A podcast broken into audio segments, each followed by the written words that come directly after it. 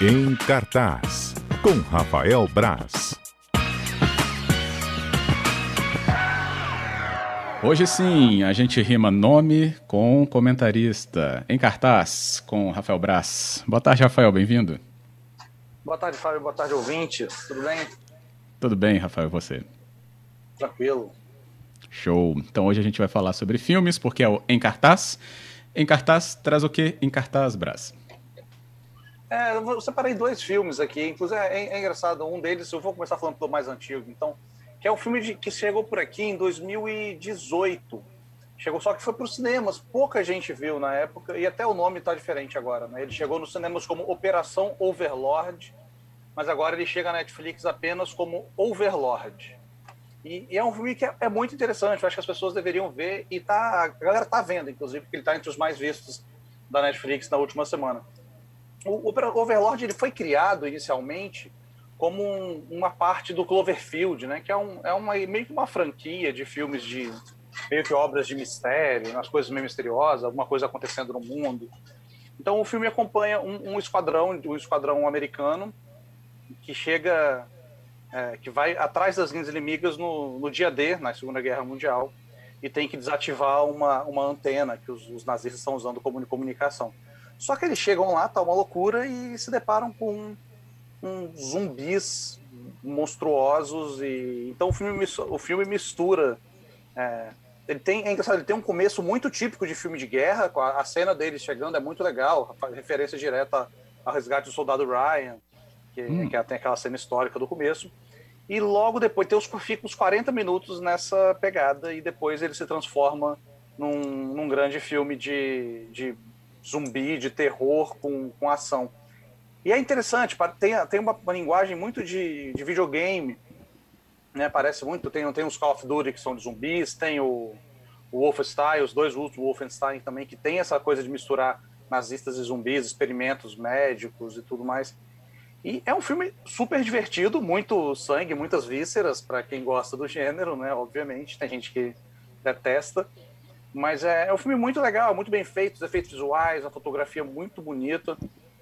E foi engraçado, eu, eu, eu, eu nem revi o filme, mas eu, tô, eu achei uma, uma crítica minha que eu fiz na época, né? E eu falei, caraca, não lembrava de ter escrito isso, mas eu achei aqui nos nossos arquivos, também conhecido como o site da Gazeta. E, e é muito interessante, vale muito a pena para quem gosta dessa pegada de, de misturando guerra com com ficção, com uma coisa meio divertida. Não é nenhuma novidade, já fizeram. Misturar zumbis com guerra, já, com um nazista, já foi feito. Tem o, o, o, Dead Snow, que é um filme que fez bastante sucesso até. Acho que, no Brasil virou até zumbi, Zumbis na Neve, um bem, bem tabajara. Mas é, funciona bem. O filme é produzido pelo J.J. Abrams, né, que virou um mago depois de um tempo. Tudo. Então é bem interessante, é bem divertido. Principalmente isso, é divertido, entretenimento mesmo. E para quem gosta de filme de ação, de sangue, vísceras explodindo, Overlord está na Netflix. Boa, boa. Bem, a gente tem aí depois dos zumbis e afins, qual outra dica? Hoje eu estou bem, bem filme de ação aqui, né? Não, ah. não sei exatamente porquê. Ah, estreou na sexta-feira passada na, no Amazon Prime Video, Sem Remorso, que é um filme que está. É eu até achei que ele fosse ter uma repercussão um pouco melhor, mas eu não sei se talvez o alcance da, da, do, da Amazon, do Amazon Prime não seja tão grande quanto da Netflix ainda, nesse caso. E o, o Sem Remorso é, é mais uma história daquelas que eu já contei milhões aqui, de um filme que seria lançado nos cinemas. E foi adiado, adiado, adiado. A Paramount, que era a dona do, do a produtora do filme, desistiu de lançar. Aí que a, a, Amazon foi muito sagaz, porque ela já tem. O Sem Remorso é um filme do Tom, é baseado num livro do Tom Clancy que é um cara que escreveu muitas histórias de espionagem, Caçador Outubro Vermelho, A Sombra de Todos os Medos, é, ele criador daquele personagem do Jack Ryan, virou, virou jogos, virou um monte de coisa. É um cara mestre dessa coisa de espionagem dos Estados Unidos. E, e, a Amazon já tem no seu catálogo o Jack Ryan, uma série original da Amazon, de duas temporadas, uma boa série. E então essa Amazon já pegou, já comprou os direitos do Sem Remorso, já levou para o seu catálogo, já pensando num num cruzamento ali, né? Eu posso ter o meu universo compartilhado de Tom Clancy aqui, vamos ver como vai sair isso, vamos ver como vai, como a Amazon vai fazer a partir de agora. Mas o filme já deixa uns ganchos ali mesmo que não intencionalmente, porque o filme já estava pronto antes da Amazon adquiri-lo, né? Mas o Sem Remorso é um filme dirigido pelo Stefano Solima, que é um diretor italiano muito bom. Ele dirigiu recentemente o, o segundo Sicário, Sicário, Sicário, O Dia do Soldado, e tem roteiro Taylor Sheridan. Taylor Sheridan é um, é um dos caras mais interessantes de, de roteiro em Hollywood. Ele, ele foi indicado a Oscar pelo A Qualquer Custo, escreveu o Rain River depois, que eu não vou lembrar o nome em português agora, mas é, e, e, ele tem uma pegada de, de, trama policial muito boa. O filme conta a história do Jack Clark, é uma história de origem do Jack Clark, que até começa com outro nome lá, mas não vou dar spoiler nenhum. E John Clark, mentira, Jack, já confundindo os personagens tudo. E e a história dele, é uma história de traição. Ele é um soldado bonzão americano e acontece alguma coisa. A história, o roteiro é muito padrão, é muito é muito genérico até em alguns momentos. É, acontece alguma coisa, ele descobre alguma coisa, tem um contra-ataque, ele parte em vingança depois, é basicamente isso. Só que o filme é segurado pelo carisma do Michael B. Jordan, que é o ator que viveu o Killmonger no Pantera Negra. Sim. E ele é, um, ele, é um, ele é um baita ator, ele é um ator muito bom e tem a figura muito imponente também. Ele tá fortão, tem uma, se sai muito bem nas cenas de ação. Ele viveu o Creed, né, o personagem no, principal no Creed, o protagonista. Vai, vai inclusive dirigir o terceiro filme até. E, e ele tem uma, uma presença de tela. Como eu falei, ele ocupa a tela, né, Fábio? Fábio gostou dessa expressão. Ele ocupa a tela, a câmera segue ele, assim, ele, ele preenche a tela. E, e o, o, carisma dele, a força, a imponência física mesmo dele é o que segura o filme. Tem umas reviravoltas, uma muito boa, uma reviravolta acontece no meio do filme, é muito boa, a reviravolta do final já é meio previsível para quem já acompanha o gênero. Então, Sem Remorso é um filme meio genérico, mas tem excelentes sequências de ação, são muito boas, são muito próximas da realidade, uma ação mais crua, sem muito floreio, né? não tem grandes acrobacias, nada disso. É uma coisa bem, bem dura, bem próxima da realidade. E mas o carisma do Michael B. Jordan, o, a força dele mesmo como ator, segura bastante e faz o filme ir além do genérico. Então, um filme nota 7. Eu botei, eu dei nota 7 para ele, né? Que eu, na, na, minha cabeça, na verdade. E nos meus tá. arquivos tá. que eu faço as anotações aqui. É, vale a pena, quem gosta de filme de ação vai gostar, mas eu não sei se ele vai ter a força suficiente para sair do nicho. Se ele, a pessoa que gosta de um filme de drama mais familiar, talvez não goste desse filme. A pessoa ah, gosta mais de comédia. Tem filmes que têm essa força de sair do seu nicho, do seu gênero. Não creio que vai ser o caso do Sem Remorso mas, de qualquer forma, já estou curioso. Tem uma cena pós-crédito, mas isso acho que todo mundo já viu, porque ela é bem rapidinha também. Não fica aquela eternidade para aparecer. E a cena pós-crédito que nos dá a esperança de ter esse universo compartilhado do Tom Clancy na Amazon. Já cita outras coisas, cita algumas possibilidades que quem conhece os jogos também do Tom Clancy vai ficar bem empolgado. Então, sem remorso, está no Amazon Prime Video.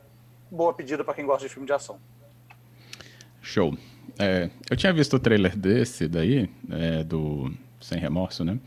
É, é, pra, pra minha crítica de trailer tava legal, então acho que eu daria não 7, é, talvez 8, Bryce. O, então, o trailer, tá, o trailer foi, foi bem divulgado, porque o filme, a, a, transmissão do Oscar na TNT, por exemplo, o trailer entrava em todo momento, todo intervalo entrava o trailer do filme.